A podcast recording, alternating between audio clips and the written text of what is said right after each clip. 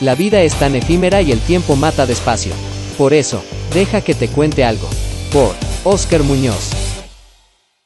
Señales antes del fin. Mateo 24. En Mateo 24, versos 1 y 2, Jesús predice la destrucción del templo.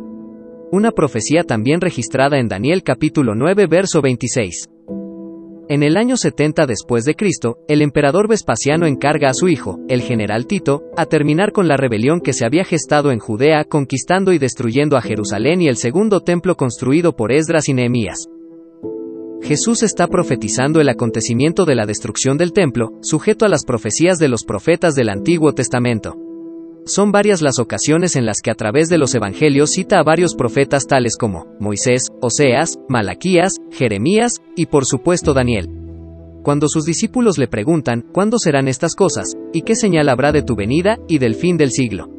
Jesús omite responder la primera pregunta, y se enfoca en responder qué señal habrá de tu venida y del fin del siglo. Cabe señalar, que aquí siglo no es el fin del mundo, sino el fin de la historia del hombre. En primer lugar, Jesús advierte a sus discípulos de las falsas señales, engaños de índole religiosa. En segundo lugar, resalta el conflicto provocado por los levantamientos sociales y políticos. En tercer lugar, habla acerca de los desastres naturales, las traiciones y la persecución. Y, en cuarto lugar, habla de la extensión global del Evangelio que servirá de testigo a las naciones.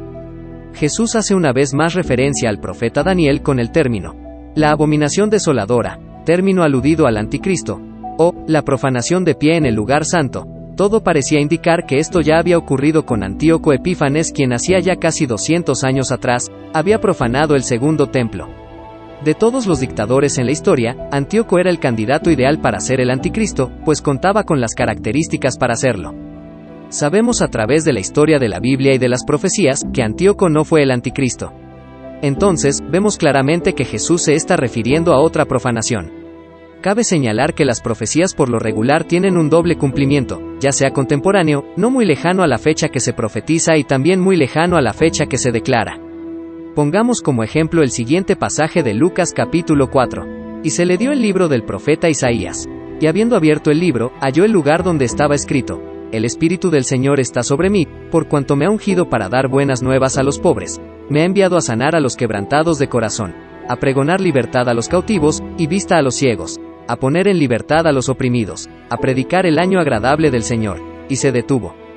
Si hubiera seguido leyendo leería, y el día de venganza del Dios nuestro. Sabemos hoy en día que esto aún no ocurre, ya que el día del Señor, es decir, el día de la venganza de Dios aún no ha llegado. Cabe señalar que para esas fechas de persecución, muchos cristianos de esa época llegaron a pensar que Nerón era la abominación desoladora.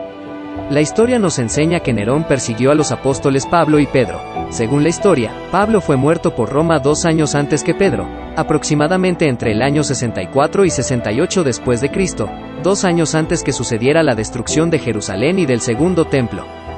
Después de casi 200 años, Jesús declara que esto iba a ocurrir, es decir, la destrucción del templo, que tardó en construirse aproximadamente casi 50 años, se terminó en el año 26 después de Cristo. De hecho, cuando Jesús nació ya se encontraba agrandando y arreglando.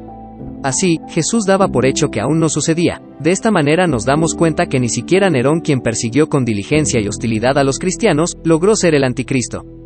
Jesús da la advertencia de que huyan de Jerusalén cuando esta abominación se presente. Pues en el verso 21 de Mateo 24 dice lo siguiente. Habrá entonces gran tribulación, como nunca la ha habido desde el principio del mundo hasta ahora, ni la habrá. Las señales han sido dadas, la llegada del verano es anunciada por la aparición de las hojas de la higuera, y de la misma manera, las señales descritas son un heraldo anunciando el regreso de Jesús. En este pasaje de Mateo, la nación de Israel es comparada a una higuera. Jesús cuenta una parábola, que se deriva del griego, parabolé, término que sugiere una comparación. Una parábola es un relato corto, con forma de historia sencilla acerca de la vida cotidiana con el fin de enseñar una verdad espiritual. Lo vemos en pasajes como Mateo 21 verso 19, Marcos 11 verso 13 y Lucas 13 versos 6 al 9. Jesús sutilmente responde a la segunda pregunta de los discípulos, ¿qué señal habrá de tu venida y del fin del siglo? La señal más grande de los últimos tiempos la vemos cumplida en el regreso de Israel a su tierra en el 14 de mayo de 1948. Cumpliéndose así la profecía de Isaías 66 verso 8. ¿Quién oyó cosa semejante? ¿Quién vio tal cosa? ¿Concebirá la tierra en un día? ¿Nacerá una nación de una vez? Pues en cuanto Sión estuvo de parto, dio a luz sus hijos. Resulta muy interesante leer que Jesús dijo, les digo la verdad, no pasará esta generación hasta que todas estas cosas sucedan. Esto hace que nos preguntemos, ¿somos acaso la última generación? ¿Nos encontramos en la recta final? Si Israel es la señal a la que los discípulos se referían, es un hecho que estamos viviendo como en los días de Noé. ¿Y tú, estás preparado?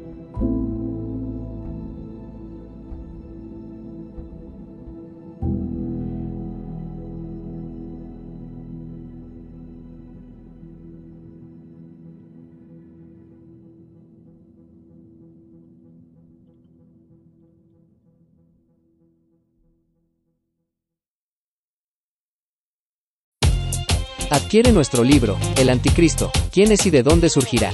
Disponible en Amazon. Encuentra el link en la descripción de este podcast.